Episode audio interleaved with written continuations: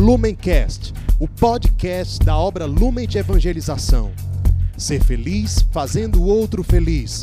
Acesse lumencerfeliz.com. Olá, meu irmão, minha irmã, que alegria a gente estar aqui hoje para mais um dia do nosso Palavra Encarnada. Aproveitando aqui ainda este tempo de quaresma, esse tempo oportuno para nossa conversão, para nossa mudança de vida, que a gente possa pedir a graça do Espírito Santo sobre nós para tocar o nosso coração e nos conduzir nesse caminho de, de cura, de conversão, de restauração da nossa vida. Então estamos reunidos em nome do Pai, do Filho e do Espírito Santo. Amém. Vinde Espírito Santo, enchei os corações dos vossos fiéis e acendei neles o fogo do vosso amor. Enviai, Senhor, o vosso Espírito e tudo será criado e renovareis a face da terra. Oremos, ó Deus, que instruíste os corações dos nossos fiéis com a luz do Espírito Santo, fazer que apreciemos certamente todas as coisas, segundo o mesmo Espírito, gozemos sempre de suas consolações. Por Cristo, Senhor nosso. Amém. Hoje, dia 31 de março, quinta-feira, a liturgia nos propõe o evangelho que está lá em João, capítulo 5, versículos do 31 ao 47. Proclamação do evangelho de nosso Senhor Jesus Cristo, segundo João, glória a vós, Senhor. Naquele tempo, disse Jesus aos judeus: Se eu der testemunho de mim mesmo, meu testemunho não vale, mas há um outro que dá testemunho de mim, e eu sei que o testemunho que ele dá de mim é verdadeiro. Vós mandastes mensageiros a João, e ele deu testemunho da verdade. Eu, porém, não dependo do testemunho de um ser humano, mas falo assim para a vossa salvação. João era uma lâmpada que estava acesa e a brilhar, e vós com prazer vos alegrastes por um tempo com a sua luz. Mas eu tenho um testemunho maior que o de João, as obras que o Pai me concedeu realizar. As obras que eu faço dão testemunho de mim, mostrando que o Pai me enviou. E também o Pai que me enviou dá testemunho a meu favor. Vós nunca ouviste sua voz, nem viste sua face, e sua palavra não encontrou morada em vós, pois não acreditais naquele que ele enviou. Vós examineis as Escrituras, pensando que nelas possuís a vida eterna. No entanto, as Escrituras dão testemunho de mim, mas não quereis vir a mim para ter a vida eterna. Eu não recebo a glória que vem dos homens, mas eu sei que não tendes em vós o amor de Deus. Eu vim em nome do meu Pai, e vós não me recebeis. Mas se um outro viesse em seu próprio nome, a este vós o receberíeis. Como podereis acreditar, vós que recebeis glória uns dos outros, e não buscais a glória que vem do único Deus? Não penseis que eu vos acusarei diante do Pai.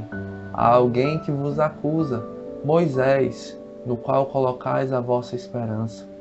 Se acreditasseis em Moisés, também acreditaríeis em mim, pois foi a respeito de mim que ele escreveu. Mas se não acreditais nos seus escritos, como acreditareis então nas minhas palavras? Meus irmãos, minhas irmãs, essas são para nós palavras da nossa salvação. Glória a vós, Senhor.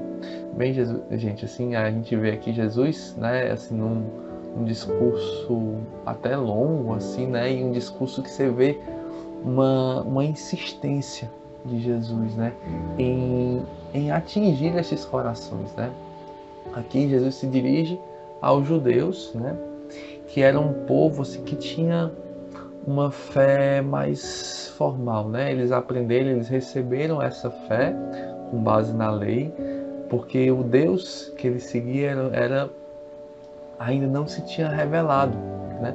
Deus, ele na, na história da salvação, ele vai se revelando pouco a pouco, ele prepara o povo, ele escolhe o povo, prepara o povo para na plenitude dos tempos ele mesmo vir, né, o Emanuel, o Deus conosco vem, desce, se encarna, assume a nossa humanidade para nos mostrar quem é Deus. Mas antes de Jesus, né, vieram os profetas, né, veio a lei e os profetas. A lei é dada para o povo e os profetas são, são dados para exortar o povo ao cumprimento daquela lei.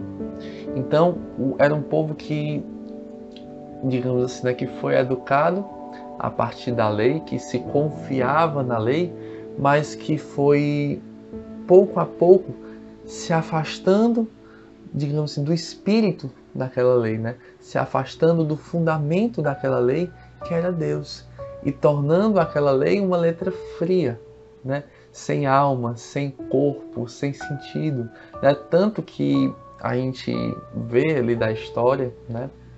Na a Bíblia mostra isso, né? Que foram acrescentados em mais de 600 preceitos à lei de Deus, né?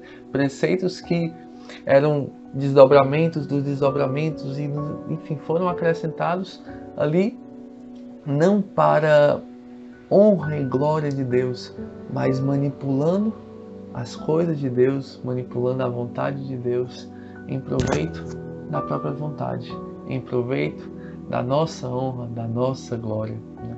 O Jesus estava falando para essas pessoas, como ele fala hoje para nós. Né?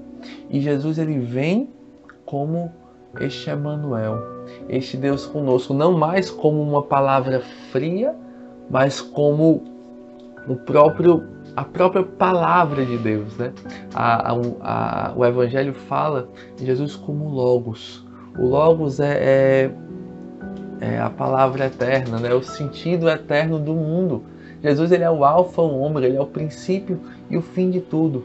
O grande Senhor do universo, né? Ele mesmo vem a nós, assume a nossa carne, assume a nossa humanidade, entra no tempo, entra na nossa vida, né, para nos mostrar quem Deus é de verdade. Não as ideias que nós temos de Deus, aquilo que nós achamos, aquilo que nós sentimos, mas quem Deus é. Existe uma realidade sobre Deus. Né? Deus, ele é, Jesus, ele, ele diz: Eu sou o caminho, a verdade e a vida. Ninguém vai ao Pai senão por mim. Existe a verdade de quem Deus é. Deus é.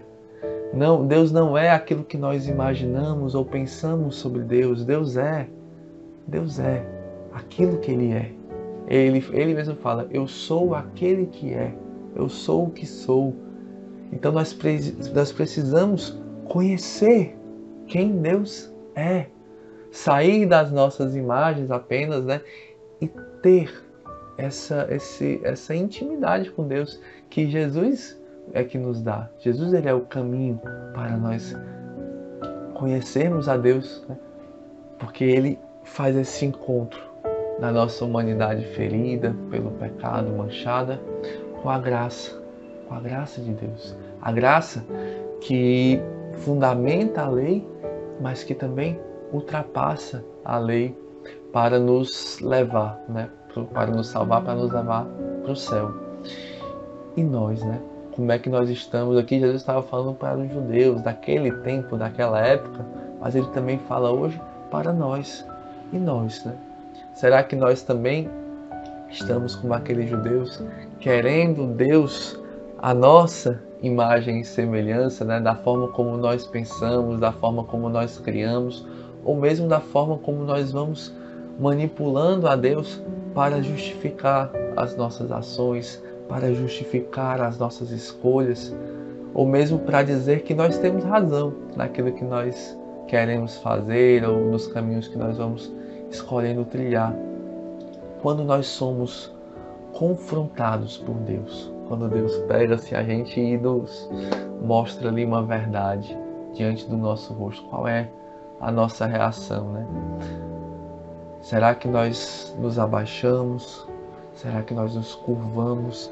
Como criatura que somos, reconhecemos a voz do Criador que fala a nós para a nossa salvação, para a nossa felicidade.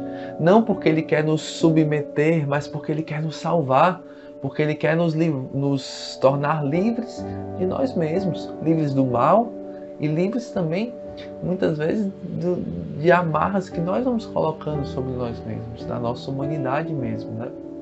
Então, será que nós nos abaixamos ou será que nós queremos subir ainda mais, queremos inchar, né, como a gente fala, diante dos direcionamentos da comunidade, da, das palavras do conselho, do carisma de fundação, daquilo que é voz de Deus para nós, quais têm sido as nossas escolhas mesmo, né?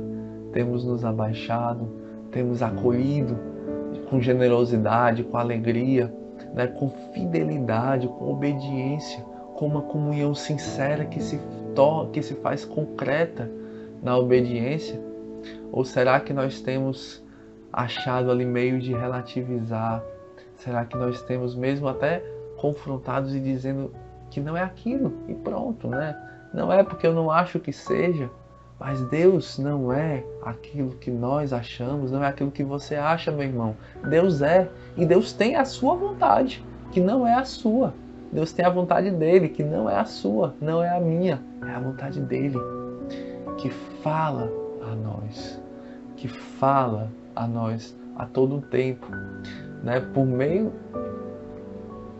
daqueles que Ele escolhe em cada momento, como hoje Ele está aqui falando com, contigo por meio desse palavra encarnada. Será que nós temos acolhido com generosidade a voz de Deus, com obediência, com fidelidade? Ou será que nós temos preferido seguir os nossos próprios caminhos, né, os nossos próprios preceitos, aquelas opiniões e imagens que nós vamos fazendo de Deus, né, sem buscar um caminho sincero de conversão.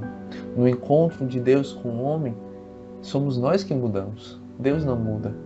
Somos nós que precisamos mudar e nos converter e nos abaixar para que Deus seja Deus e para que nós sejamos cada vez mais aquilo que nós somos criados para ser. Eu queria aqui encerrar né, com a leitura de um trecho do livro do Irmão de Assis, que é sempre muito forte e que fala muito para nós hoje. É a linguagem dos quartéis, poder, conquista. As minhas palavras são outras, manjedoura, presépio, calvário. No fundo, é o instinto de dominar e de prevalecer. Nós dizemos que é preciso levantar grandes conventos para pôr a multidão dispersa sob ordem e disciplina. Mas no fundo, o que acontece é que ninguém quer parecer destituído de poder. Dizem que é preciso cultivar a ciência para prestar um serviço eficaz. A verdade é que temos vergonha de parecer ignorantes. A igreja precisa de ferramentas de poder, eles dizem. A verdade, porém, é que ninguém quer parecer destituído de poder. Nós dizemos que Deus deve estar por cima, deve predominar, mas somos nós quem queremos estar por cima e predominar. E para isso subimos no trampolim do nome de Deus. Deus nunca está por cima, está sempre abaixado para lavar os pés dos seus filhos e servi-los, ou está pregado na cruz, mudo e impotente. Somos nós que agitamos nossos velhos sonhos de onipotência projetando-os e mistificando-os com o direito de Deus. Dizem que é preciso preparar-se intelectualmente para levar as almas para Deus. Que Deus! É bem capaz que Deus seja mais glorificado se nos apresentarmos no púlpito balindo com as ovelhas. Exclamamos o nome da ordem, os interesses da igreja, a glória de Deus e identificamos o nosso nome com o nome da ordem, os nossos interesses com os interesses da igreja, a nossa glória com a glória de Deus. No fundo, a verdade é esta: ninguém quer parecer pequeno e fraco. Apesar das frases retumbantes, nós temos vergonha da manjedoura, do presépio e da cruz do Calvário. O Senhor não nos chamou para pregar brilhantemente o mistério da cruz, e sim para vivê-lo humildemente. Então, que a gente possa encerrar, meus irmãos, esse, essa meditação de hoje, né? Eu encerro com um pedido, né? Que a gente possa, durante o dia de hoje, rezar a partir daquelas palavras de São João Batista. Senhor, que, eu, que tu cresças e eu diminua. Senhor, que tu cresças e eu diminua, Senhor. Senhor, que tu cresças e eu diminua. Que a tua vontade cresça em mim, Senhor, e a minha vontade diminua. Que a glória seja toda para ti, Senhor, e nunca para mim. Converte o meu coração, cura o meu coração, para que eu possa te amar cada vez mais, hoje e sempre. Amém. Em nome do Pai, do Filho e do Espírito Santo. Amém. Lumencast, o podcast da obra Lumen de Evangelização. Ser feliz fazendo o outro feliz.